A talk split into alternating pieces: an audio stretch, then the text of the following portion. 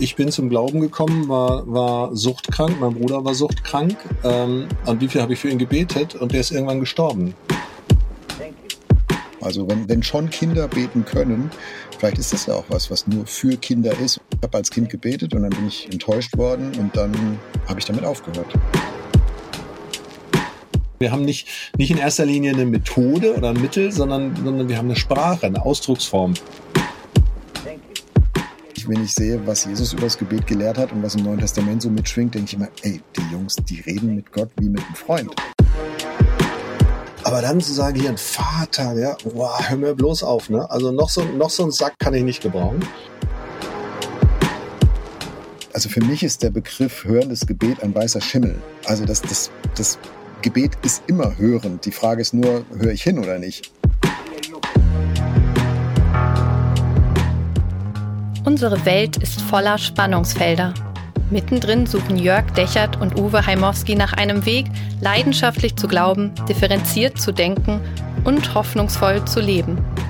Dies ist ein Teil ihrer Suche. Willkommen bei Wegfinder. Jesus folgen in einer komplexen Welt.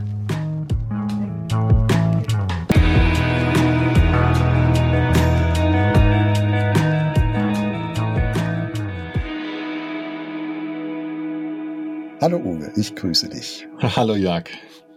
Uwe, heute reden wir mal über ein Thema, was irgendwie zum Beginn des Christseins schon anfängt, aber womit man, glaube ich, zumindest bis zum Lebensende nicht fertig wird, sondern immer noch äh, weiter am Lernen ist, am Ausprobieren ist, nämlich beten. Also klingt ganz einfach, ist aber, finde ich, ein tiefes Fass, wenn man das mal aufmacht und das machen wir heute mal miteinander. Kannst du dich noch erinnern, an dein erstes Gebet? Vielleicht so Kindergebet oder so? Wie war das bei dir? Ehrlich gesagt, ganz wenig. Ähm, ich weiß, dass meine Mutter mit uns als Kinder abends gebetet hat, weil das hat sie mir irgendwann mal erzählt, aber ich konnte mich tatsächlich nicht dran erinnern. dann hat sie erzählt, auch mit dem Opa habe ich wohl gebetet, aber das kann ich, kann ich kaum sagen. Ähm, ich bin ja nicht so richtig, richtig christlich aufgewachsen, um das mal so zu sagen. Aber scheinbar hat das Gebet dann doch irgendwie eine Rolle gespielt in unserer Familie.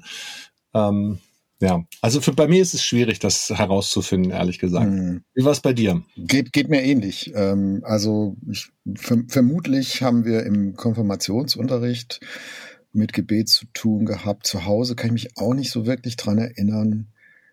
Ähm, ja, genau. Also in, so in der, in der Konfirmationszeit, das war dann für mich aber sowas wie so ein kirchliches Ritual, weil es ja auch in einem Gottesdienstkontext oder mit Pfarrer oder so stattgefunden hat.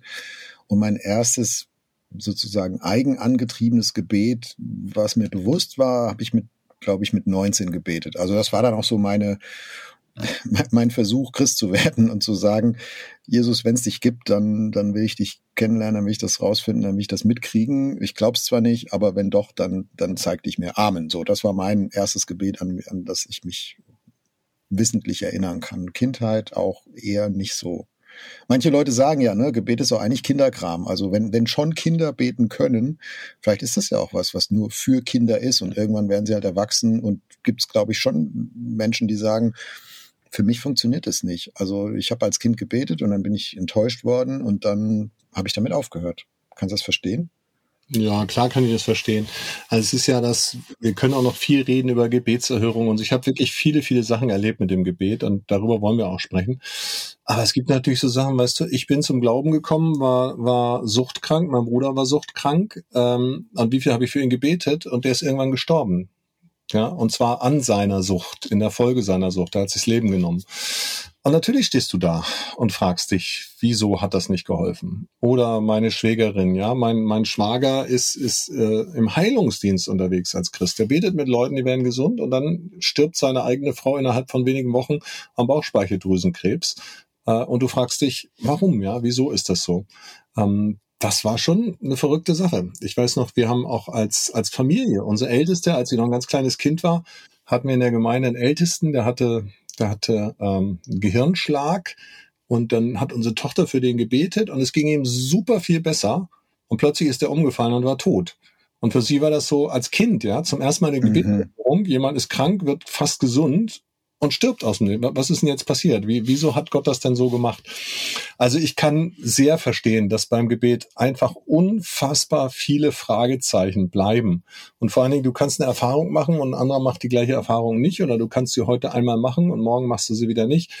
Ähm, also Gebet ist ein unfassbar vielschichtiges Thema, das natürlich auch eine Menge Frustrationspotenzial hat.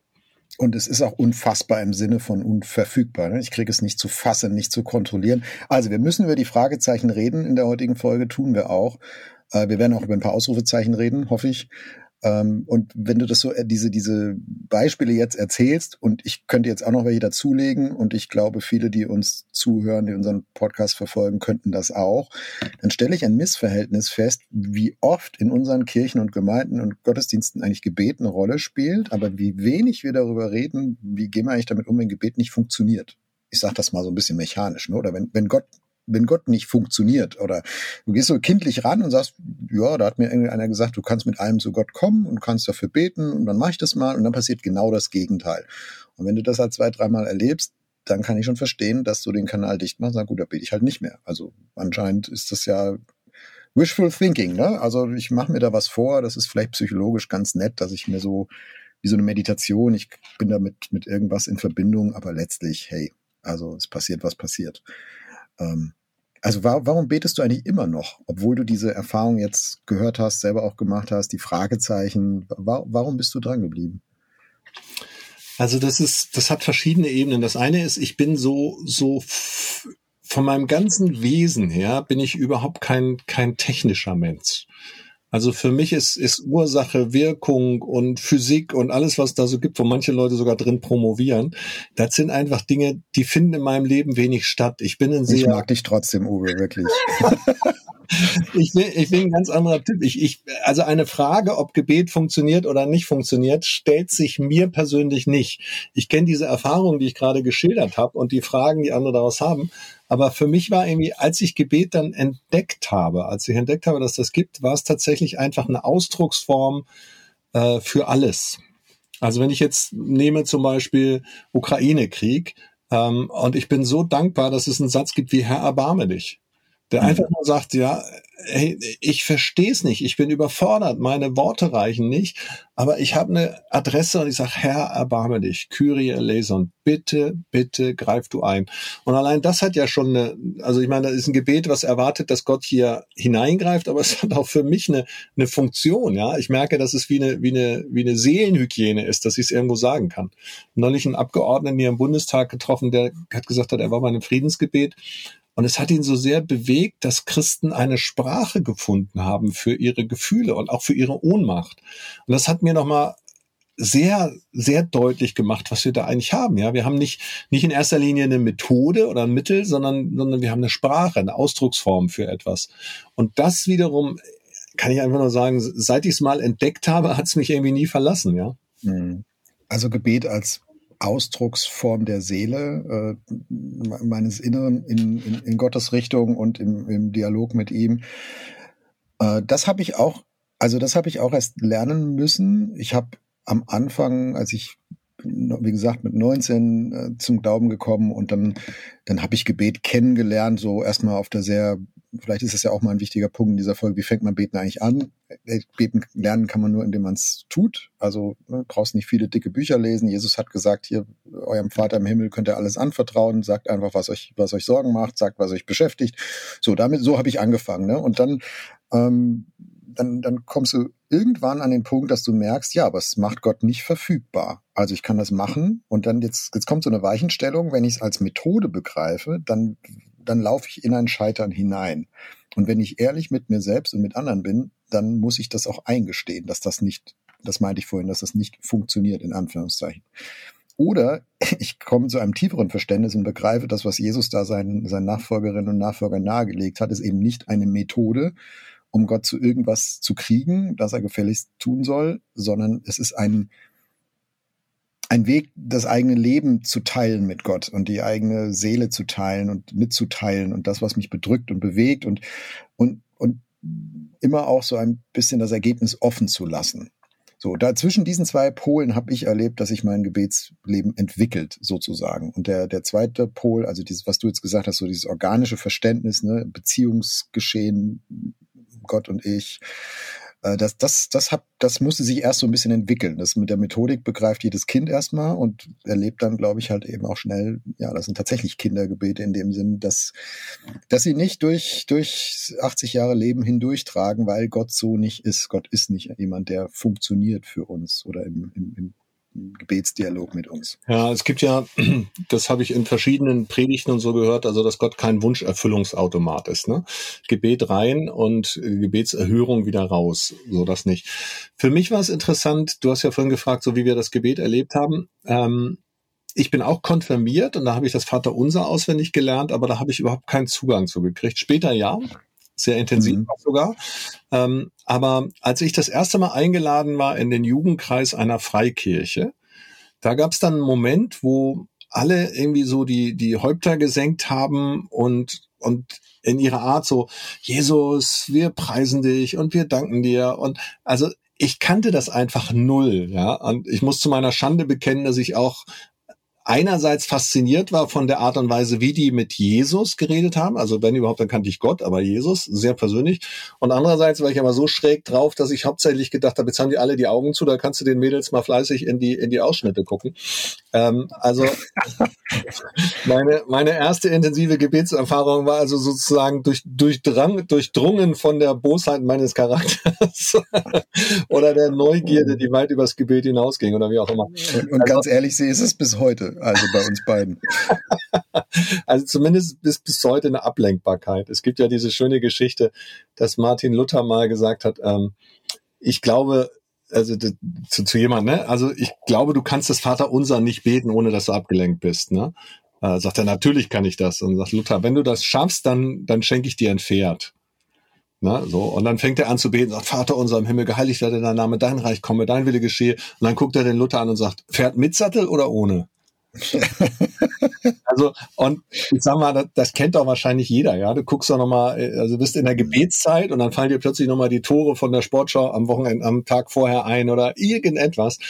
Also das gibt's ja alles. Aber finde ich ja auch gar nicht so schlimm, weil Gebet ist ja nicht davon abhängig, dass man sich voll konzentriert, dachte ich früher mal, ne? Du darfst auf keinen Fall ablenken mhm. oder so. Ähm, ja, ist ja in jedem anderen Gespräch auch mal, dass man mal den Faden verliert oder so. Also ich würde dich gleich nochmal äh, ein bisschen führen in, in diese Frage rein, wie geht denn mit, mit anderen Beten zusammen, Gruppenerfahrung, wie erleben wir Gebet so in unseren christlichen Communities in der Kirche und so. Äh, Spielt je nach Denomination, Tradition ja auch eine, eine, größere Rolle. Noch ein letztes Mal zurück so, zu diesem Thema Kindergebet. Äh, ich habe mir den Satz aufgeschrieben, Gebet ist für mich kindlich, aber nicht kindisch. Also kindlich in dem Sinn, dass es ein, für mich ein Vertrauensverhältnis zu Gott ausdrückt, dass ich das ist wie das von einem Kind zu seinem Papa. Also dazu muss ich nicht viel wissen, dazu muss ich nicht viel über Theologie wissen, dazu muss ich nur das Vertrauen haben, Gott ist da und Gott ist gut und Gott hört mich, wenn ich jetzt, wenn ich jetzt ins, ins Nichts hinein sozusagen denke oder, oder Sätze ausspreche so oder aufschreibe. Ja. So.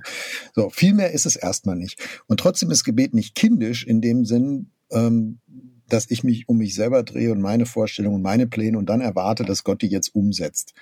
Und äh, ich glaube, an der Stelle scheitert mancher und manche so mit, mit ihrer Gebetsweg, Erfahrung, Karriere in Anführungszeichen, ähm, weil dieser, dieser Step von kindlich zu kindisch äh, gegangen wird, oder weil, weil diese Trennung nicht, nicht da ist und weil, weil es uns keiner gesagt hat, dass das eine nicht das gleiche ist wie das andere. Also ich würde immer dafür werben, vertrauensvoll zu beten, also auch konkret. Ich, ich, ich mag ja. das nicht, wenn Leute so mit Sicherheitsabstand beten und, ne, und Gott erklären, was er alles kann, aber nie um was bitten. Also sie sagen dann, Gott, du kannst jetzt machen, dass meine Tante gesund wird. Oder du kannst jetzt dies und du kannst jetzt jenes.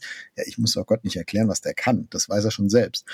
Ähm, aber warum, warum sage ich es nicht? Ja, warum sage ich nicht, Gott, wenn es nach mir geht, ich hätte gerne, ich wünsche mir, ne, so und aber trotzdem auch wissen, damit es nicht kindisch wird, hey, aber am Ende ist Gott souverän und ich, ähm, ich, ich werde und kann ihn nicht irgendwie am Ring durch die Manege führen, ja, und ihn dazu kriegen, das zu tun, was ich will, sondern am Ende wird Gott tun, das, was er will, aber er legt Wert darauf, äh, mit mir darüber im Dialog zu sein. So, so sehe ich es heute zumindest. Ja. Interessant finde ich, dass das äh, sozusagen das Kindliche ist bei dir das Positive und das Kindische ist das Negative. Für mich, yes. war, für mich war das Kindliche zunächst mal negativ. Und das, das war interessant, meine, warum? meine große Krücke mit dem Vater Unser, weil mein Vater war Alkoholiker und Choleriker und ja, und der hat meine Mutter geschlagen und uns Kinder und die Mutter vergewaltigt. Und ich, also weißt du, wenn, wenn ich dann Vater sagen sollte oder mich kindlich einem Gott anvertrauen, das ging überhaupt nicht. 0,0. Ja, nee, also kann ich gut verstehen. Als Kumpel, als Freund, da konnte ich dann was mit, also mein, mein Zugang zum Gebet und zum Glauben gegenüber über Jesus. Aber dann zu sagen, hier ein Vater, ja, wow, hör mir bloß auf, ne? Also noch so, noch so ein Sack kann ich nicht gebrauchen. Und für mich war damals mega heilsam. Ich habe von, von Floyd McClung, das war ein Leiter von Jugend mit einer Mission, das mhm. Buch gelesen, das Vaterherz Gottes. Mhm. Und also da beschreibt er einfach unglaublich viele schöne Erfahrungen selber als Vater, als Sohn, geistlich Dinge. Und da ist bei mir ganz viel heil geworden. Und da ist auch tatsächlich was heile geworden. Und dadurch konnte ich das Gebet, das Vaterunser zum Beispiel, dann ganz neu entdecken, weil ich gemerkt habe, da ist was heile geworden. Und dann in diesem Heilungsprozess habe ich das Gebet eben auch als total kindlich erlebt. Das war interessant. Also ich komme ja aus einem pfingstgemeindlichen Hintergrund, in dem ich mich bekehrt habe.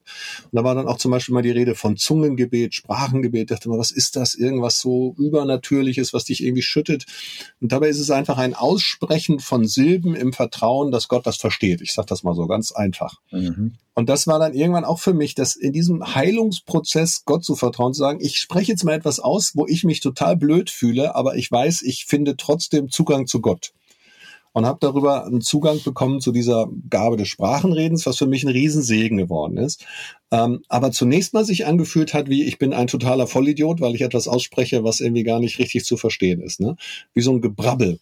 Und dann ist mir eingefallen, ja. klar, Kinder brabbeln auch. Alle meine Kinder haben ja irgendwann gebrabbelt und es ist überhaupt nicht schlimm. Aber manchmal merke ich, dass ich zu, vor Gott nicht zu mehr in der Lage bin, als zu brabbeln. Und das ist nicht super geistlich, sondern ist eher weniger. Aber für mich ist es eine, eine Möglichkeit geworden. Und hängt ganz doll mit diesem Kindlichen zusammen. Wenn das aber kindisch finde ich übrigens auch so, so Gebete, wenn, ja, du hast es gerade so schön gesagt, Gott, du kannst doch alles und so. Auch wenn ich manchmal das Gefühl habe, wie soll ich das sagen? Wenn, wenn der Beter in seiner Form zu beten eigentlich gar nicht sich an Gott richtet, sondern wenn er, wenn er bei sich selber so stehen bleibt, ja, das finde ich irgendwie, weiß ich nicht. Zum Beispiel, also wie, wie, wie betest ähm, du, wenn du bei dir selber stehen bleibst? Also wenn ich zum Beispiel sage, ja, ja, also ich mach's mal andersrum. Eine Frau kommt bei uns in der Gemeinde zum Glauben. Äh, eine andere fragt sie, ob sie für sich beten kann und die sagt, ich kann nicht für die beten, weil ich nicht glaube, dass Gott das Gebet erhört. Dann hat sie ein Glaubensverständnis gehabt, das davon geht, nur wenn ich voraussetze, ich fühle jetzt, dass das auch so passieren wird. Und ich kann es garantieren. Na, also ich, du bist krank, ich bete für dich und ich bete nur für dich, wenn ich garantieren kann, dass du hinterher gesund bist. Dann lege ich es ja nicht in Gottes Hand, sondern dann mache ich mich zum Instrument. Und das halt. Ja, wie, wie willst du das garantieren können? Ja, genau. Aber das, das ist das, wenn ich, wenn ich die Garantie nicht habe, bete ich gar nicht erst. Das halte ich für mhm. kindisch. Ja, also so, dann, dann, dann, das hat so was, das hat so was kindisch Magisches irgendwie. Wenn ich nur das richtige Ritual habe oder wenn ich richtig genug glaube oder, dann funktioniert es. Und dann sagen, nee, nee, nee, nee, so nicht. Also. Also vielleicht sollte man, genau, vielleicht ist gut, äh, dass du das Wort magisch jetzt gesagt hast, weil das in der, in der Entwicklungsreise, in der Glaubensreise vieler Menschen immer mal wieder so Phasen gibt, wo wir, glaube ich, einem, also in so ein magisches Verständnis zumindest reinrutschen können. Auch beim Thema Gebet. Also magisches Verständnis heißt für mich, dass, dass du bestimmten Äußerlichkeiten eine innere geistliche Wirkung zuordnest und die sozusagen funktionieren, nochmal wieder in Anführungszeichen funktionieren ähm, sozusagen, ohne dass du da jetzt überlegen musst, was Gott eigentlich will ne, und, und wie der das sieht. Also, dass ich bestimmte Sätze nehme und die genau so spreche oder an bestimmten Orten bete oder mit bestimmten Leuten zusammen bete und dann etwas passiert, was sonst nie passieren kann, aber immer wenn ich das, diese Worte nehme, diese Orte wähle, diese, mit diesen Leuten bete, dann wird es auf jeden Fall passieren. Das ist ein magisches Verständnis. Das, das meine ich zumindest, äh, wenn ich magisches Verständnis sage. Ne? Also, dass, dass man Dinge an etwas anderes hängt als Gott selbst, aber dann erwartet, dass, äh, dass Gott dem folgt. Und äh, wenn ich mir angucke, wie Jesus seinen, seinen Leuten Gebet erklärt hat, dann, dann zieht er das immer weg von diesen Äußerlichkeiten ne? und sagt hier, auf den Ort kommt's nicht an, geh in die stille Kammer, mach die Tür zu, ist egal, wer dich sieht. Ja? Also äh, das Einzige, worauf es ankommt, ist deine innere Herzensverbindung zu deinem Vater im Himmel. So und das kannst du auch mit anderen zusammen machen, ja. Aber letztlich, es ist die, die, diese ganze Äußerlichkeiten, die die können, die können dir helfen, dich dich zu fokussieren. Die können dir helfen, dein, Gegenüber vor Augen also vom inneren Auge zu haben und, und still, still genug zu sein und all diese Dinge, aber sie, sie, sie verursachen nichts. Also sie verursachen keine geistliche Wirkung. Genau. Ich weiß, dass das in manchen christlichen Strömungen auch ein bisschen anders gesehen wird, aber so sehe ich es zumindest. Nein, ich bin davon felsenfest überzeugt. Also wenn ich mir zurückdenke an meine eigene Geschichte als Kind, da gab es ja, wenn ich irgendwie eine, eine, eine Klassenarbeit hatte und ich wusste, das wird schwierig, dann habe ich auf dem Weg sozusagen in die Schule, wenn ich jetzt mehr als fünf Pfützen heute treffe, dann wird's schlecht. Und wenn ich weniger, weißt du, so irgendwelche Sachen oder du gehst über den Teppich und du darfst keine, nicht die karierten Stellen auf dem Teppich treffen oder so. Also so unchristlich sozusagen. Und dann später habe ich zum Teil das Gefühl gehabt, ich lerne jetzt Christen kennen und die sagen, aber du musst auf jeden Fall die Augen zumachen beim Beten oder wenn du die Hände so faltest oder so faltest, das eine ist zu katholisch, das andere ist zu wenig katholisch. Und dann, wenn du sie hochhebst, dann bist du geistlicher oder so. Weil ich einfach gemerkt habe, nee, nee, das, das, dieses Äußere, das kann es, das kann es alles nicht sein. Ja, das kann alles super sein, wie du gerade gesagt hast. Ne? Im Gottesdienst mal zu stehen und die Hände zu heben beim Singen, das entspannt mich, das tut mir gut. Das gibt meiner Lunge Möglichkeiten, anders zu atmen beim Singen, als wenn ich verkrampft auf dem Stuhl sitze. Aber das macht ja mein Lobpreisgebet nicht geistlicher. Hm. Lass uns noch mal ein bisschen weiter drüber sprechen, wie sich Gebet entwickelt im Laufe eines Lebens, im Laufe einer Biografie. Ähm, es wird ja nicht zu etwas völlig anderem als das, was es früher war. Mein Eindruck ist, aus meiner, zumindest das, wenn ich mich selbst versuche zu beobachten, dass es, dass es sich erweitert, dass es tiefer wird. Also ich habe hab, bin kein großer Gebetsheld, sage ich immer Leuten, die zu mir kommen und sagen, kannst du mal dafür beten? Und ich sage immer, ja, kann ich machen. Immer wenn ich dran denke, werde ich es auch. Aber ganz ehrlich, ich bin kein Typ, der irgendwelche Listen durchbetet und jeden Tag und jede Woche und monatelang, jahrelang. Also da frag lieber jemand anders. Das sage ich auch immer. Ne? Also damit keine falschen Erwartungen entstehen. Äh, und ich habe irgendwann mal gecheckt, bei mir zumindest ist es so, ähm, wenn ich so mir, mir Zeit nehme, ähm, still zu werden, mit Gott zu reden, vielleicht ein bisschen in der Bibel zu lesen. Und dann habe ich irgendwann angefangen, Tagebuch aufzuschreiben für mich, also so geistliches Tagebuch, ne? Einfach ähm, Dinge, die, die ich so wichtig finde an einem Bibeltext oder Eindrücke, die ich habe. Und dann habe ich irgendwann angefangen, mal Gebetszeilen aufzuschreiben. Also so, als würde ich das sprechen, nur eben aufschreiben. Und mhm. dann habe ich irgendwann gemerkt, für mich ist es auch Gebet und Gott liest es mit, sozusagen. Ne? Und das ist völlig gültig. Also ich muss das nicht, ich, ich muss gar nicht diesen Eindruck haben, ich, ich spreche jetzt ne? und ich bin hochkonzentriert. Manchmal bin ich einfach so schlecht drauf, dass ich mich nicht da lang konzentrieren kann. Aber wenn ich es aufschreibe, darauf kann ich mich konzentrieren. Und dann, dann, dann halte ich das Gott sozusagen hin und sage, guck mal, das ist mein Gebet. Ja, ich, ich kann es dir jetzt nicht so wirklich konzentriert sagen, aber ich kann es aufschreiben und das gilt auch. So, das war mal so eine Entscheidung, die ich dann irgendwann, ja.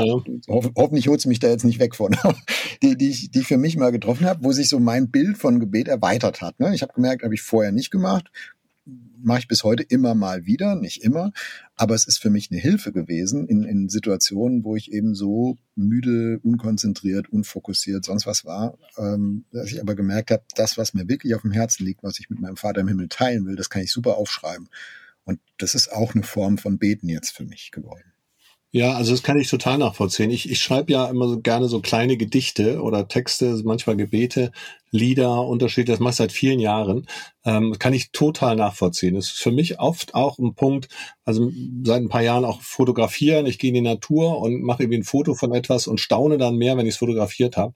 Dann setze ich mich in Ruhe dahin und, und überlege mir Worte, die mir dazu einfallen. Und das sind ganz oft ganz natürlich Gebete. Da ist dann zum Schluss ähm, habe ich eigentlich ein Gedicht schreiben wollen, aber es ist ein, ist ein Gebet geworden, weil es Ausdruck davon ist, weil ich das so empfunden habe, weil ich das mit Gott geteilt habe. Das kann ich total nachvollziehen.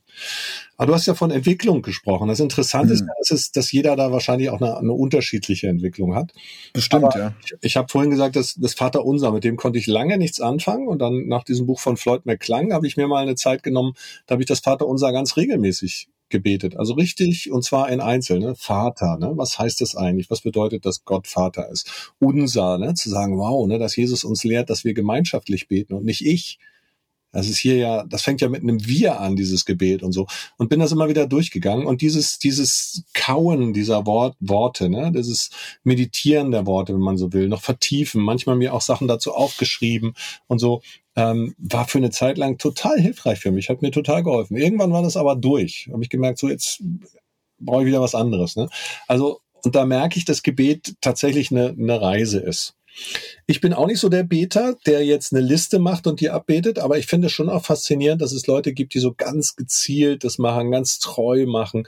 Also ganz viele schreiben mich an und sagen, gibt es, wir haben einen Gebetskreis zum Thema Politik, ne? Was ist gerade in der Politik los? Haben sie sehr konkrete Gebetsanliegen? Und ich finde das schon faszinierend, wenn die ganz konkret beten wollen und sagen kann, jetzt am Freitag ist die Debatte zum Thema assistierter Suizid, ne? Wie, wie wollen wir damit umgehen, Menschen am Lebensende? Und dann beten die genau in der Zeit dafür. Das fasziniert fasziniert mich schon sehr. Ja. Also wenn ich das so, so jetzt höre von dir ähm, oder wir das reflektieren miteinander, wie hat sich Beten verändert im Laufe eines Lebens, dann, dann ist das doch erstmal was Beruhigendes, dass ich Beten verändern darf, ohne dass ich mich bedroht fühlen muss. Ja, also nur weil es jetzt anders sich anfühlt, dass es anders wird als früher, heißt ja nicht, dass es irgendwie schlechter geworden ist, sondern hey, wir verändern uns. Ne? Und unser Gottesbild verändert sich. Du hast es jetzt von deinem Vaterbild erzählt, was ich auch total nachvollziehen kann, so bei deiner Kindheitserfahrung, von der du gesprochen hast. Ähm, und ich glaube, wir alle stecken in solchen Entwicklungsprozessen ja drin, wo sich unser Gottesbild erweitert, vervollständigt, manche Schrägheiten auch rausfliegen, hoffentlich so im Lauf der Jahre. Und das muss ja fast zwangsläufig nach sich ziehen, dass sich, dass sich Gebet auch ändert. Und ähm, also Beispiel, ne, meine Frau und ich, wir sind dieses Jahr jetzt 25 Jahre verheiratet. Natürlich reden wir heute anders miteinander als vor 25 Jahren. Wir sind, wir sind auf der einen Seite noch dieselben Personen und auf der anderen Seite sind wir natürlich nicht mehr dieselben Personen, sondern wir sind 25 Jahre weiter. Wir sind 25 Jahre zusammengewachsen durch, durch Höhen und Tiefen und Höhen und Tiefen ist auch wahrscheinlich die nächsten 25 Jahre angesagt, aber aber der, der Dialog verändert sich, er vertieft sich, er, er, er reift, er kriegt rechts und links nochmal Facetten dazu, die man, die man am Anfang vielleicht gar nicht so gesehen hat. Und manche anderen Sachen, die vielleicht auch ein bisschen, darf ich nochmal kindisch sagen, ja, äh, oder aus der Frühzeit sozusagen, die, die werden auch ein bisschen abgeschliffen, ne? die fallen ein bisschen weg und das ist nicht schlimm, das ist nicht bedrohlich und sondern das ist, das ist ganz normal. Also das möchte ich aber nochmal festhalten hier äh, für alle, die vielleicht so in bestimmten Formen groß geworden sind von Gebet und irgendwie merken, oh, das funktioniert für mich nicht mehr so richtig und was, aber ich kann das doch nicht loslassen, ja, also das, das ist doch Beten und ich will mich doch vom Beten nicht entfernen. Nee, will ich auch nicht. Und es gibt sicher auch ein Entfernen von Gebet, aber das hängt nicht unbedingt an der Form oder an den Dingen, die wir so inspirierend finden. Also, wo, wobei es ja schon verrückte Sachen gibt. Nehmen wir mal das Beispiel jetzt mit der Partnerschaft. Ich, ich bleib da mal kurz. Ähm, mhm. Ähm, als ich meine Frau kennenlernte, so meine, weißt du, eine christliche Frau aus meinem Hintergrund ja gar nicht so selbstverständlich, da hatten wir natürlich auch klar, wie oft wir miteinander Bibel lesen und beten und das spielte eine ganz große Rolle. Ähm, das war fast ein bisschen gesetzlich. Irgendwann sind wir da freier geworden, aber haben wir gemerkt, Mensch, wir haben schon ewig nicht mehr miteinander gebetet. Ja, mussten das dann erstmal wieder entdecken. Also auch da, auch in der Beziehung merke ich, in der Partnerschaft spielt Gebet unterschiedlich eine Rolle äh, und auch mhm. unterschiedliche Gebetsentwicklungen. Oder manchmal hatte ich das Bedürfnis zu beten und meine Frau gerade eher nicht, also eher Stille brauchte oder andersrum. Ne? Oder manchmal waren mir die Gottesdienstzeiten mit dem Gebet ganz wichtig und ihr hätte wäre lieber spazieren gegangen und auch da wieder andersrum. Ähm, Finde ich auch nochmal ganz spannend, dass es ja nicht nur einen selber betrifft, sondern ja auch die Familie mit betrifft und so. Mhm. Was, ich, was ich sehr hilfreich finde, gerade im Kontext einer Partnerschaft und auch einer Familie, ist, also Jesus hat ja immer vor den Mahlzeiten zum Beispiel gebetet, ne? so ein Dankgebet oder so. Ich finde bestimmte Rituale, also man sagt, wir beten immer vorm Essen oder mit den Kindern, wenn ich die ins Bett bringe, gebetet, fand ich eigentlich sehr, sehr hilfreich, weil du einfach weißt, okay, dann ist es da, ja. Und da kannst du ihm ja auch das reinlegen, was dich gerade beschäftigt. Ne? Und wenn ein Kind jetzt heute eine Prüfung hat oder so, sonst, also wenn ich nicht so, wenn es nicht so diese, diese Mahlzeiten und Rituale gäbe, wahrscheinlich würde ich es im Alltag dann oft vergessen. Mhm. Lass uns, lass uns jetzt mal reingehen in das Thema Gebet mit anderen. Du hast es jetzt schon ein bisschen aufgemacht, ne? Gebet mhm. mit deiner Frau und so. Also wir haben begonnen mit Gebeten fängt, Gebet fängt damit an, ich fange an zu teilen, meine Gedanken, meine Sorgen, das, was mich freut, mit meinem Vater im Himmel, sofern ich das Bild irgendwie greifen kann vom Vater. Ähm, und, und da entwickelt sich ein Dialog, ne? Und ich spüre irgendwie, dass ja, da ist, ist ein Gegenüber unsichtbar. Es geht nicht nur bis zur Zimmerdecke, da ist irgendwie mehr. So, da, da muss man sich ein bisschen dran gewöhnen, muss man ein bisschen reinwachsen. So, dann kommt irgendwann die Dimension dazu, ich kann ja auch mit anderen beten. Also vielleicht fängt es bei manchen auch da an, dass, dass du es erstmal in der Gruppe erlebst. Und äh, das, also das hat nochmal was ganz Eigenes. Du hast es vorhin beschrieben von dem Jugendkreis, ne, den du ein bisschen zweckentfremdet hast.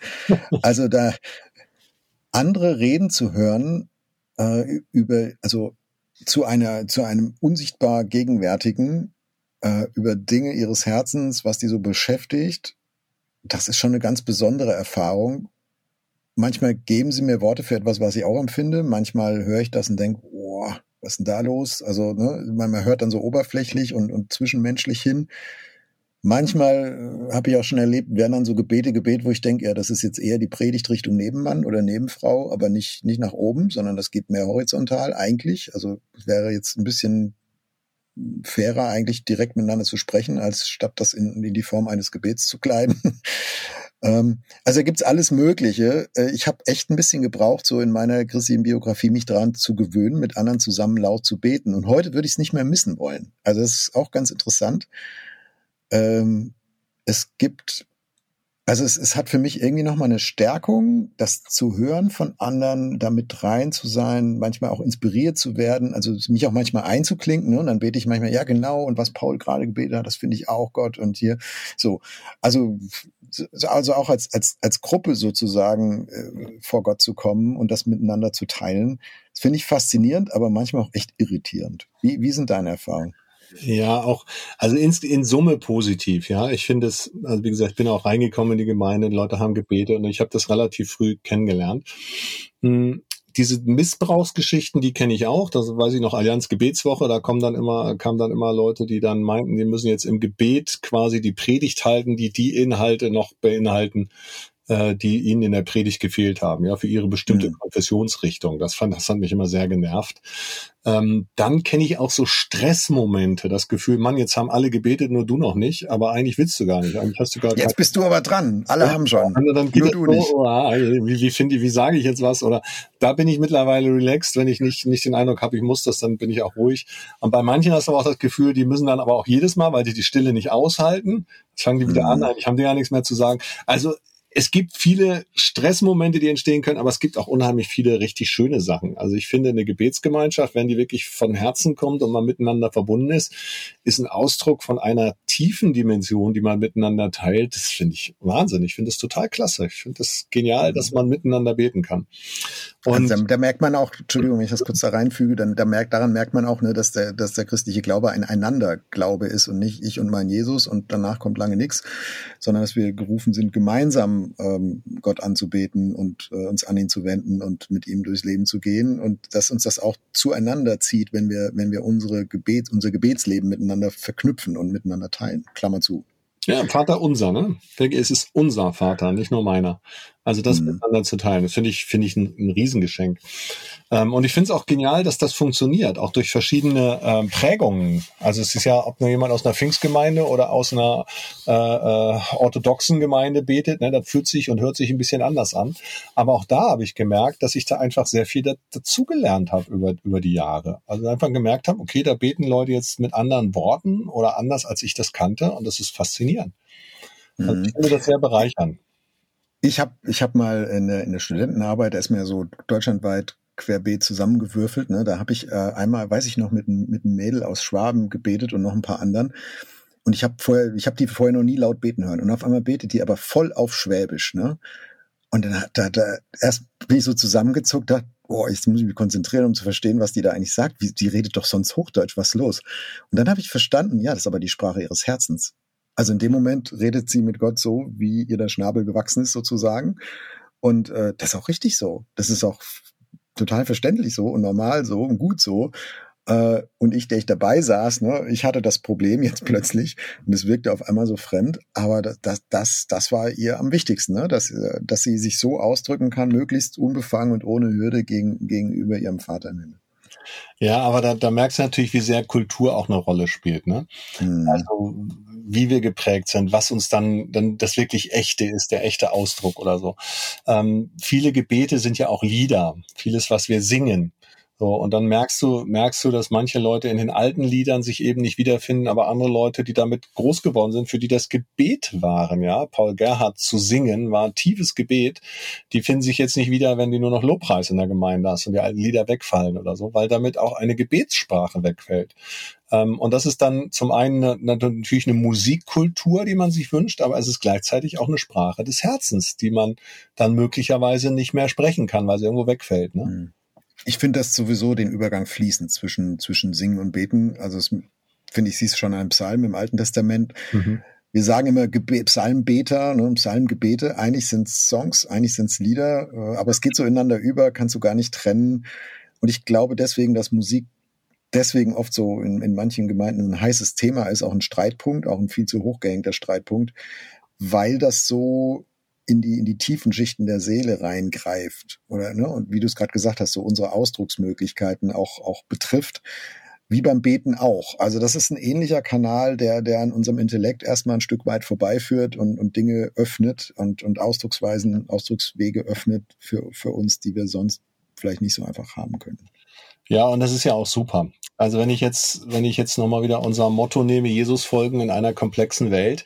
Es ist ja faszinierend, dass Jesus ähm, einerseits Rituale hatte, dass er zum Beispiel vor den Mahlzeiten gebetet hat, dass er regelmäßig in die Synagoge gegangen ist, dass er aber auch ganz frei beten konnte, dass er auf der anderen Seite ein Gebet gelehrt hat, wie das Vaterunser, dass er wiederum aus den Psalmen selber gebetet hat, ja noch am Kreuz Gebetsworte gefunden hat, die in den Psalmen da waren.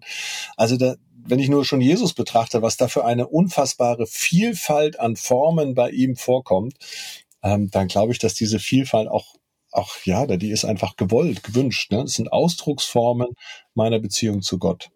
Ja. Nur ist das ein innerchristliches Problem, ne, diese Vielfalt zu handeln, ähm, sich nicht auf eine Form so einengen zu lassen, mit Musik umzugehen und so weiter.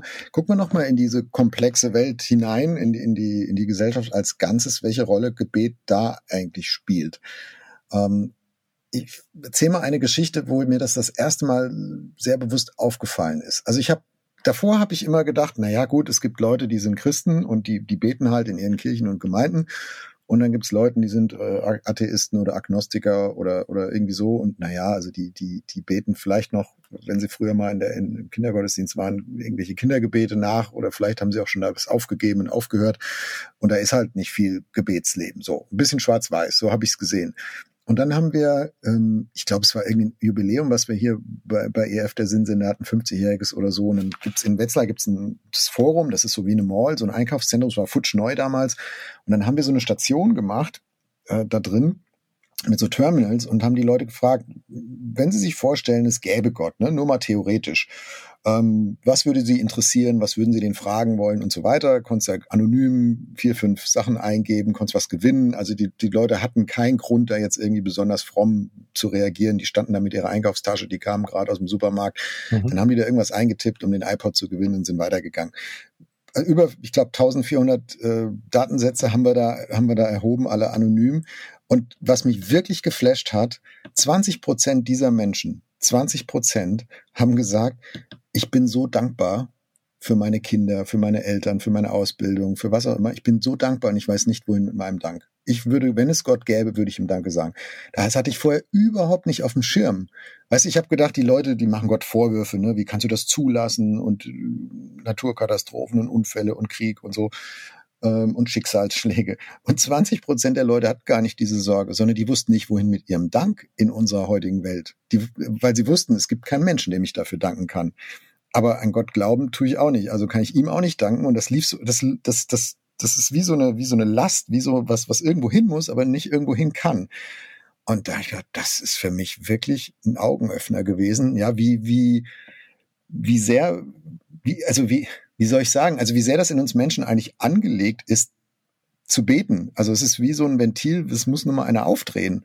Also da ist schon Wasserdruck auf der Leitung. Man muss es aber halt mal aufdrehen. Und vielleicht ist es nur das. Du musst nicht, du musst nicht lernen, wie man jetzt da Wasser rauslaufen lässt. Du musst aber lernen, wie man das Ventil aufmacht. Ja, also interess wirklich interessant finde ich, dass ähm, ich also ich ganz wenige Menschen getroffen habe, wenn ich denen gesagt habe, ich bete für sie Also nicht im Sinne, darf ich jetzt in diesem Moment gerade für sie beten, auch das, sondern aber ganz generell, ich bete für sie, dass Leute da so gut wie nie ablehnend reagiert haben. Ist echt interessant, wenn ich sage, hier, du musst an Jesus glauben oder hast du schon Bibel gelesen oder sonst irgendwas. Aber die geistliche Dimension sozusagen, die Menschen am ehesten zugänglich ist, ist, wenn ich sage, ich bete für sie. Das empfinden Menschen als etwas Schönes, dass einer für sie betet. Was der betet für mich, ist ja Wahnsinn, ist ja toll. Ähm, und immer wieder gibt es auch Situationen, wo man das in dem Moment auch machen kann. Darf ich jetzt für dich beten? Ah, das muss man ein bisschen feinfühlig machen. Das muss man fragen, ne? Das sollte man dann fragen. fragen. und Leute auch nicht überfordern und auch gucken, wo das hinpasst. Aber grundsätzlich, das erlebe ich in meinem Beruf als politischer Beauftragter immer wieder, dass ich mit Menschen beten kann oder sie ihnen zusagen kann, ich bete für sie. Oder wir als Evangelische Allianz, wir beten für sie. Ja, da mhm. sind noch Leute, die das tun und wir tun es regelmäßig. Und ist echt interessant. Leute sind dafür sehr dankbar. Und das, das Zweite zu dem, was du gerade gesagt hast, oft ist uns ja gar nicht bewusst, wenn du erstmal eine Weile Christ bist, was es bedeutet, dass du eine Adresse hast, wo du das alles adressieren kannst. Du kannst mhm. deinen Dank adressieren, du kannst deine Klage adressieren, du kannst deine, dein überfordert sein mit dem Krieg in der Ukraine adressieren. Alles kannst du irgendwie adressieren über das Gebet. Und wenn du das nicht kennst und nicht hast, bleibst du natürlich das bleibt irgendwie leer. Ne? Und das meine ich nicht als Vorwurf an die Leute, die, die jetzt nicht beten oder so, gar nicht, sondern einfach als was für ein Privileg es ist, beten zu dürfen und beten zu können, finde ich. Ja, ja. Genau, weil, weil Gebet eben keine Verrichtung ist, kein, kein, kein frommes Doing, was ich irgendwie machen muss, damit Gott irgendwas über mich denkt, sondern sondern Lebensäußerung der Seele. Und auch wenn ich ganz wenig von Gott weiß, kann ich damit anfangen. Also vielleicht macht das auch dem einen oder der anderen Mut, die uns jetzt zuhören und sagen, ja genau, ich könnte es auch mal wieder anfangen. Also ja. Es ist wirklich, es kommt nicht auf die Worte an, es kommt nicht auf den Kontext an, es kommt nicht auf den Ort an es ist ähm, also das Ventil aufdrehen sozusagen und, und eine Adresse zu haben und ich muss es nicht lösen, ich muss es nicht zu Ende denken. Vielleicht ist es nur ein Stottern oder ein Stammeln manchmal, Stoßgebet sagen wir ja, ne? Vielleicht ist es gar nicht, gar nicht mehr am Anfang, aber ähm, ich glaube, unsere beide Erfahrungen, die von vielen Christinnen und Christen, ist, ja, das läuft nicht ins Leere. Das fühlt sich manchmal so an und manchmal ist Gebet auch kindisch und manchmal ist es auch ein bisschen spooky, so in Gruppen und so, aber trotzdem äh, durch all das hindurch äh, Gott hört das. Und ich sag immer, ne, also wenn, wenn du es in deinem Herzen ernst meinst, dann nimmt Gott das auch ernst. Was nicht heißt, dass er eine Wunscherfüllungsmaschine wird, aber dass Gott aufmerksam hinhört, wenn wir ihm aufmerksam was sagen, in Gedanken oder in Worten oder aufgeschrieben oder im Lied, äh, das ist mal sicher. Ja, und dann, dann, du hast ja diese gesellschaftliche Dimension auch angesprochen gerade eben. Ne? Du sagst also, mhm. nicht, das ist ja nicht nur binnenchristlich. Also ich nehme gerade dieses Gespräch auf hier mit dir äh, in unserem Berliner Büro. Und unser Berliner Büro hat das Fundament an einem Ort, an dem 1990, Anfang des Jahres, noch der Todesstreifen war. 89, 90, dann wurde das aufgelöst. Ähm, und also direkt hier wurden Menschen erschossen. Ganz direkt daneben war die Mauer, hier war der Todesstreifen, hier standen Selbstschussanlagen, waren scharfe Schäferhunde, die hier längs gegangen sind und so. Und wo, wo ist es denn her? Du kannst natürlich, können wir Ronald Reagan nehmen und wir können äh, Gorbatschow nehmen und wir können Kohl nehmen. Wir werden tausend Sachen finden. Aber eine Dimension dieser ganzen, ganzen friedlichen Revolution war das Gebet in Plauen und in, in Ostberlin und in Leipzig waren die Kirchen offen und Leute haben sich zum Gebet getroffen. Und aus diesem Gebet heraus ist das entstanden. Also Gebet hat eine ganze Gesellschaft umgewälzt. Und dann hatte ich hier bei mir mal eine Gruppe aus Korea zu Besuch. Also hier in meinem Büro Koreaner. Und also Koreaner können beten, das ist unglaublich. Die hören gar nicht wieder auf, wenn mhm. die anfangen mit einer Leidenschaft, Lautstärke und Intensität. Äh, und du hast gemerkt, wie die in den Gebeten, das wurde mir dann teilweise übersetzt, sie haben auf Koreanisch gebetet, manche auf Englisch, ähm, weil einfach gemerkt hast, weil Gott das schon mal getan hat, erwarten wir, der kann auch Nord- und Südkorea wieder vereinen. Ja. Ja. Und wo du einfach merkst, wow, was für eine Hoffnung da jetzt entsteht, ja. Also und zwar einmal aus der Erfahrung, es ist schon mal passiert. Ja, für die ist die deutsche Geschichte da auch echt ein, ein Mutmacher, ja. Ja, genau. Und, und aus der Erfahrung, weil wenn es der, wenn es diesen Gott wirklich gibt, dann kann er das auch wieder tun, ne? Und das muss ich schon sagen, das, das ist schon stark auch, was da aus dem Gebet so, so an Hoffnung entstehen kann, ne? Mhm. Also Gebet lebt, halten wir fest, auch immer wieder von inspirierenden Begegnungen, neuen Eindrücken, die dann dein eigenes Beten auch wieder weiterentwickeln können. Also ich hatte mal nochmal zurück Studentenarbeit, das war bei mir einfach auch die, die prägende Phase. Ich hatte mal einen Leiter, der hat mir beigebracht, dass man am Telefon beten kann. Das habe ich vorher noch nie gemacht. Das fand ich total, also wir hatten irgendwie keine Zeit, uns zu treffen. Und dann sagte der, ja, wir können am Telefon beten. Ich so, was? Das geht? Ja, ja, komm, das machen wir. Und dann äh, es ging sogar teilweise besser, ne? weil du, du siehst dich halt nicht, du bist nicht abgelenkt, du kannst dich, äh, also wäre wär auch was für deine Jugendgruppe da mit dem, mit dem Ausschnitt gewesen. Also du, du kannst dich ne, auf die Stimme konzentrieren, du hast, hast das, ne, nur den Ton im Ohr und das war super intensiv. Ich glaube, eine halbe Stunde, ich habe vorher noch nie so lang gebetet. Noch nie, schon gar nicht mit jemand anders zusammen. Es war eine halbe Stunde und es war so intensiv und ich habe gedacht, boah, das macht ja sogar Spaß, das ist ja irre.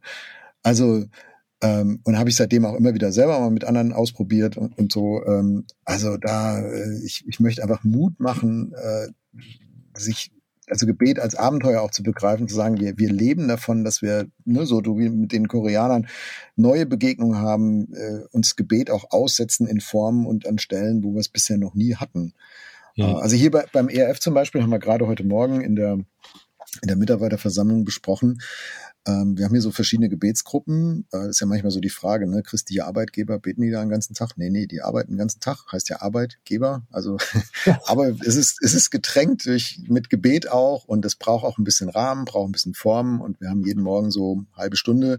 Ist auch äh, arbeitsvertraglich Kernzeit bei uns. Ähm, und da äh, das ist jetzt nicht verpflichtend. Ich finde, Gebet kann man nicht anordnen, aber es ist ein, ein Angebot und ich empfehle es auch immer deutlich ähm, wo man zusammenkommen kann in kleinen, großen Gruppen, online, hybrid, jetzt wieder in Präsenz hier in unserem neuen Medienhaus, um, um zu beten, aber in ganz verschiedenen Formen. Ne? Also da gibt's auch so ein bisschen klassischer andachtsmäßig und eine stille Gruppe und liturgisch äh, und, und äh, mit, mit bestimmten Anliegen und so.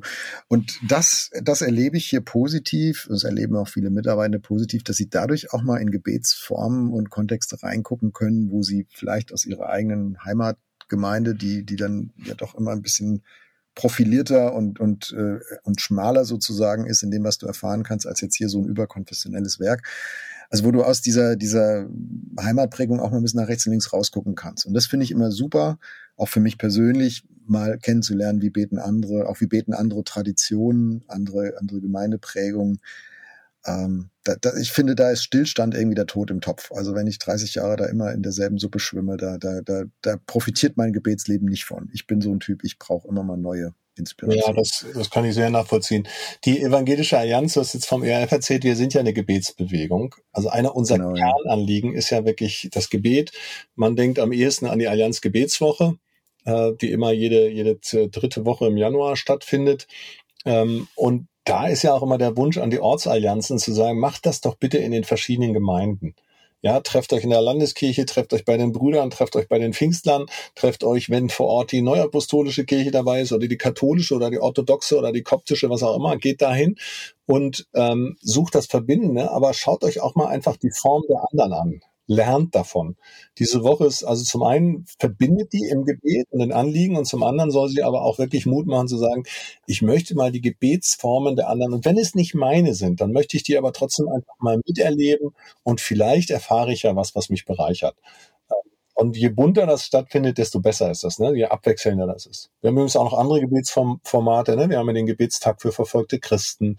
Wir haben so ein 30-Tage-Gebet für die muslimische Welt während des Ramadans und so. Also uns ist ganz wichtig, Evangelische Allianz versteht sich da wirklich als Gebetsanbewegung. Aber wie man darin betet, das ist total verschieden, total unterschiedlich. Und da gibt's auch keine, keine Vorlage irgendwie. Lass uns vielleicht den Podcast nutzen und zu sagen, wir packen in die Show Notes nochmal ein, ein paar Hilfen, jetzt Gebetsimpulse von der Allianz, also auch über die Allianz Gebetswoche hinaus. Ein paar Sachen hast du schon erzählt. Ich würde vom ERF noch dazulegen, wir haben so ein Gebetsexperiment, wo, wenn du noch nie wirklich gebetet hast, das einfach mal ausprobieren kannst, kriegst ein bisschen Coaching, ein bisschen Begleitung ähm, übers Internet, ne? wie kann ich das, wie kann ich das mal mal anfangen mit dem Gebet und wir haben jetzt im Juli so eine Himmelsstürmer-Aktion, einen Tag rund um die Uhr Gebet für verschiedene Anliegen äh, rund um ERF, wo du dann die Uhrzeit buchen kannst, auch nachts, wenn es sein muss, ja, und dann sagen, ich kann mit anderen zusammen beten, ich krieg da ein bisschen Guidance, ich krieg Anliegen und bin dann auch Teil von so einer Community, die an diesem Tag virtuell eben, eben zusammen ist. Also das packen wir alles in die Show Notes.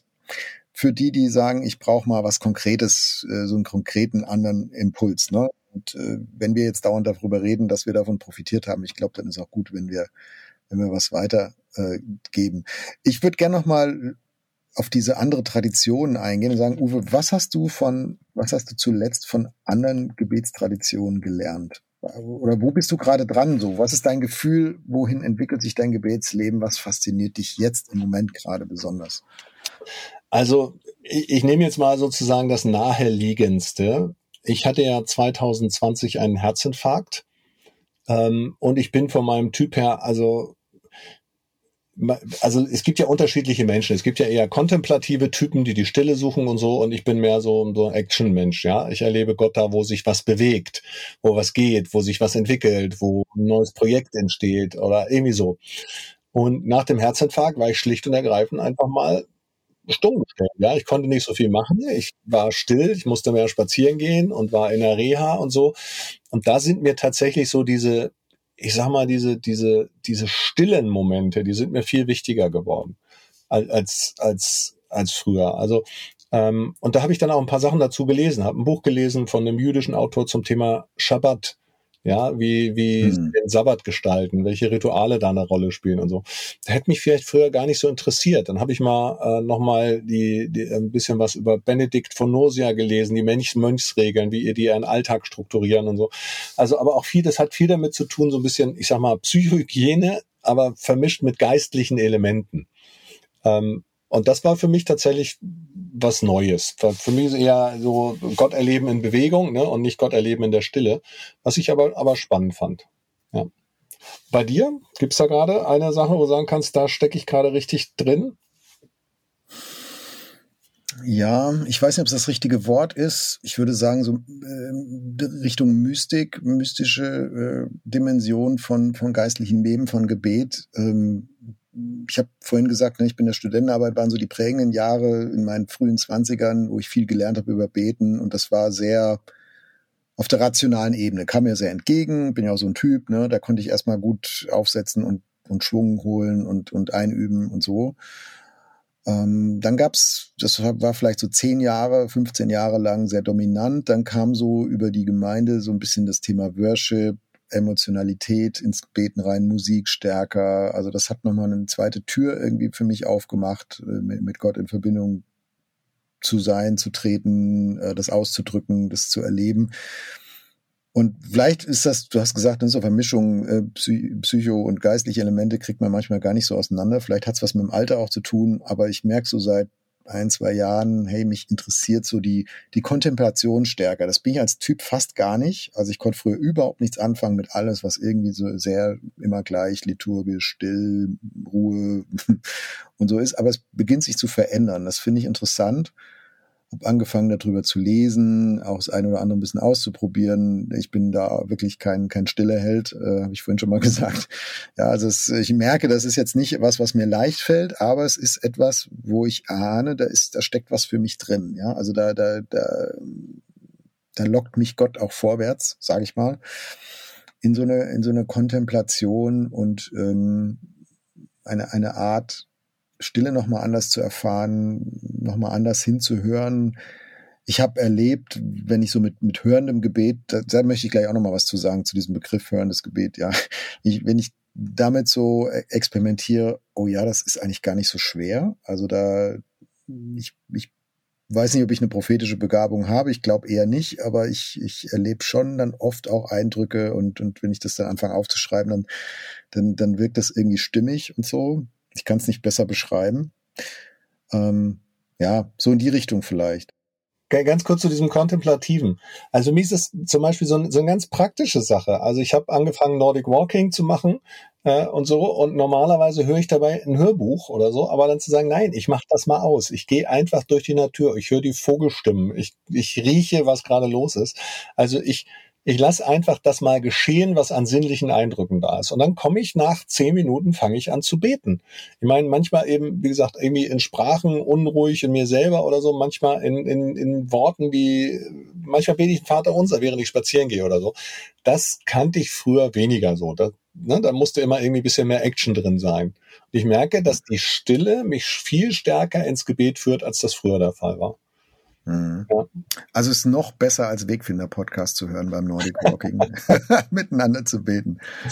Also gehen wir nochmal auf den, das Stichwort hörendes Gebet, weil das, finde ich, eine, eine Grundfrage des Betens berührt. Vor ein paar Jahren war das so in, in, der Welt, in der ich lebe, so ein bisschen Streitpunkt, ne, ah, das ist so charismatisch und wer weiß, welchen Einflüssen man sich da öffnet und bla bla bla. Ähm, also ich, ich will das jetzt auch gar nicht gering achten, die Fragezeichen, die manche da vielleicht haben können, aber ich finde das so absurd, äh, Gebet zu einer Einbahnstraße zu machen, weil ich das in der Bibel so oft so anders finde. Also ich habe mal den ganz, ganz früh den Satz gehört und der ist wahrscheinlich mitten aus dem Kern äh, von einem pietistisch-evangelikalen Gebetsverständnis. Ne? Ähm, wir reden zu Gott durchs Gebet und Gott redet zu uns durch die Bibel. Punkt. Und ich habe, wenn ich, wenn ich sehe, was Jesus übers Gebet gelehrt hat und was im Neuen Testament so mitschwingt, denke ich immer, ey, die Jungs, die reden mit Gott wie mit einem Freund. Also das ist Hören und Reden und natürlich nicht immer jetzt auditiv, ne, eine hörbare Stimme, oft unscharf und da sind viele eigene Gedanken mit drin und so weiter. Ne, ist immer auch ein bisschen Psycho, hast du vorhin gesagt. Genau. Äh, aber hey, beim Bibellesen ist auch immer ein bisschen Psycho mit drin. Also hatten wir ja schon Thema Bibelverständnis. Ähm, also beten ist doch immer eine Zweibahnstraße. Das, also für mich ist der Begriff hörendes Gebet ein weißer Schimmel. Also das, das, das Gebet ist immer hörend. Die Frage ist nur, höre ich hin oder nicht? Aber, aber dass Gott die Fähigkeit hat, während ich mit ihm im Dialog bin, auch sich deutlich zu machen und, und mir, mir Gedanken nahezulegen oder, oder Akzente zu setzen. Ja, oft subtil und es ist auch ein bisschen Übungssache, wie, wie immer bei einem, bei einem Dialog das Übungssache ist. Das steht für mich völlig außer Frage. Und, und ich, und also wenn ich mir eins wünschen könnte, so für, für, ich sage jetzt mal, unsere Allianzwelt, dann, dass wir da nicht so viel vorsortieren und, und meinen, wir müssten das vorher jetzt alles ganz genau sicherstellen und analysieren, bevor wir da anfangen. Sagen, hey, lass uns doch einfach drauf einlassen, mit Gott zu reden, wie mit einem Freund. Und das heißt natürlich auch, dass Gott sich dass Gott sich sehr wohl verständlich machen kann. Und nicht erst, wenn ich dann die nächste Bibelarbeit höre. Also hörendes Gebet heißt eben wirklich zu sagen, ich sehe ein Bild, ich höre ein Wort oder irgendetwas oder ein Bibelvers fällt mir ein und ich spreche den mal aus in der Erwartung, dass Gott vielleicht das geschenkt hat. Ja, dass das, was da sozusagen in mir an Eindrücken da ist, dass ich die mal ausdrücke, um zu sagen, vielleicht hat Gott dadurch geredet. Ähm, das Missbräuchliche daran ist, wenn man sozusagen in Anspruch nimmt, ich habe irgendwie ein Bild gesehen und so muss das jetzt sein. Also Gott hat mir gesagt, du sollst mich heiraten und wenn du mich nicht heiratest, dann bist du ungehorsam. Habe ich tatsächlich. Das hast du in der letzten Folge schon erzählt, ja, ja genau. Da ist dieses Hammer-Ding. Das habe ich ja schon mal. Scheint dich sehr beeindruckt zu haben. Ja. Aber jetzt aber andersrum. Ich bin in, einer, in einem Jugendgottesdienst, ne, so, und da kommt ein kleines Mädchen, eine junge Frau nach vorne und sagt, ähm, ich habe hier irgendwie den Eindruck, Gott möchte heute jemandem sagen, ich will dir ein neues Herz schenken. Ich bereite noch meine Predigt vor, denke, warum erzählt die das jetzt? Okay, hat sie erzählt. Fünf Tage später liege ich mit einem Herzinfarkt in der Klinik, ja, und es macht Rumsbums in meinem Herz und ich weiß, Gott hat mich gemeint. Ich mir heute nicht sterben, sondern Gott will mir ein neues Herz schenken. Das wird weitergehen. Er hat mit mir geredet. Also, dass die sich getraut hat, in dem Jugendgottesdienst auszusprechen, ich glaube, Gott möchte das jemand sagen, ist keine Woche später für mich ein Hammertrost geworden, ein Zuspruch, der mir total gut getan hat. Also denke ich, alle jungen Frauen, die irgendwo in den Studentengottesdienst gehen, ne, bitte sprecht das aus, wenn ihr sowas auf dem Herzen habt. Ja, nicht im Sinne, um zu knechten, sondern im Sinne von, könnte doch sein, dass Gott jetzt mit einem anderen redet. Und ähm, insofern bin ich auch ein totaler Freund von diesem hörenden Gebet, im Sinne von, lass uns doch mal einfach das, was wir an Eindruck haben, lass uns das doch mal teilen. Und dann aber wieder Gott zur Verfügung stellen. Niemanden zwingen, sondern hey, wenn Gott daraus was machen möchte, ist doch super. Also da schließt sich ein bisschen der Kreis zu dem, was wir am Anfang hatten. Ne? Gebet ist kein Verfügbarmachen, äh, Gebet ist unverfügbar äh, und auch das hörende Gebet ist unverfügbar und es ist kein Garantieren können und es ist immer, wenn ich es als Mensch in die Hand nehme, um zu, um etwas damit zu, zu erzeugen, zu zwingen, ne, zu, zu bewirken. Zu be also je, je mehr ich das tue, umso schiefer wird's dann auch und umso anfälliger auch für, für, für ja auch geistlichen Missbrauch. Da haben wir auch schon eine Folge zu gemacht. Ähm, aber ich finde deswegen Abstand davon zu nehmen, weil man es potenziell verdrehen kann. Da dürfte ich auch keine Bibel, Bibel mehr lesen, weil wie, wie oft wurde in der Kirchengeschichte die Bibel verdreht und missbräuchlich verwendet. Ne? Da müsste ich auch sagen, das Buch lese ich nicht mehr. So würde auch kein, würde auch kein Christ auf die Idee kommen. Also ne, da, da sehe ich überhaupt keinen Unterschied. Aber es ist halt Übungssache und es ist auch eine Frage der geistlichen Reife, damit gut umzugehen. Und das, das darf man aber lernen. Und wie bei allem beim Üben darf man auch mal Fehler machen und sagen, oh, würde ich heute nicht mehr so machen. Also ich würde heute manche Gebete nicht mehr beten, die ich, die ich vielleicht vor, vor 15 Jahren oder 20 Jahren gebetet habe. Äh, aber ich würde sagen, es war damals okay. Ich wusste nicht, ich wusste es halt nicht besser. Und Gott kriegt das schon sortiert. Also Gott ist da, glaube ich, tiefenentspannt. Ja, das glaube ich auch. Das glaube ich auch. Also es gibt ja diesen, also Luther hat das mal, diesen Rechtssatz aus dem Mittelalter zitiert, ab usus non tollet usus. Der Missbrauch hebt den rechten Gebrauch nicht auf. Nur weil irgendjemand etwas missbräuchlich benutzen kann, heißt ja noch lange nicht, dass es deswegen nicht eine tolle Sache ist. Nur weil man das Vaterunser ritualisiert im Gottesdienst immer wieder wiederholt oder so, ist es trotzdem ein gutes Gebet. Hat Jesus uns schließlich gelehrt und ganz viele andere Dinge. Also da würde ich auch sehr, sehr Mut machen, das zu entdecken. Jörg, wir sind schon fast am Ende. Unsere Zeit ist rum. Jetzt würde ich den dich mal heute zuerst fragen. Was nimmst du mit aus dieser Folge? Hm. Ich glaube, am meisten hängt mir nach aus unserem Gespräch deine deine eigene Geschichte mit dem, wie du deinen Vater erlebt hast und wie sehr dir das nachher in deinem Vater auch also deinem Vaterbild von Gott äh, im Weg gestanden hat, verständlicherweise. Äh, aber also wie lange es gedauert hat, das zu überwinden, aber dass du es auch überwunden hast. Also das finde ich, das, das kann ich biografisch nicht nachvollziehen. Ich kann es im Kopf nachvollziehen. Ich, ich glaube, dass es viele Menschen gibt, denen es so geht. Aus vielleicht nicht ganz so krassen Gründen, aber das Gebet immer so eine Mischung ist aus Psycho und geistlich. Ne? Also aus Dingen, die wir selbst einfach psychologisch, biografisch erleben und, und, und dem geistlichen Bezug zu Gott. Das, das ist mir nochmal wichtig geworden aus unserem Gespräch. Hm. Ich finde dein Bild natürlich klasse. Ich bin ja mittlerweile auch 27 Jahre verheiratet. Einfach zu sagen, so wie sich die Kommunikation mit meiner Frau verändert und vertieft und bereichert und vertrauter wird und so. Genauso ist das Gebet eben, weil es ein Gespräch ist. Ne? Beziehungsform ist mit Gott und so wächst es mit und verändert sich. Also das finde ich, das bringt es total auf den Punkt. Also das nehme ich sehr gerne mit. So, und dann bleibt uns nur noch zu sagen, Leute, betet. wir können gar nicht so viel beten, wie es Anliegen gibt, habe ich neulich gehört, den Satz, den fand ich stark. Genau, wir hoffen, dass die Folge ein bisschen Beitrag geleistet hat und wir bleiben auch im Gebet unterwegs und verbunden, lieber Uwe. Mach's gut, vielen Dank. Ja, gerne. Ciao, Jörg.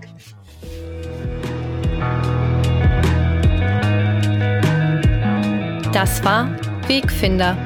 Jesus folgen in einer komplexen Welt. Was nimmst du mit aus dieser Folge? Welches Thema wünschst du dir für eine der nächsten Folgen? Gib uns gerne Feedback unter erf.de/slash Wegfinder. Auf Wiederhören bei der nächsten Folge von Wegfinder, ein Podcast von ERF, der Sinnsender. Mehr Podcasts von uns findest du unter erf.de slash podcasts und natürlich bei Apple, Google und Spotify.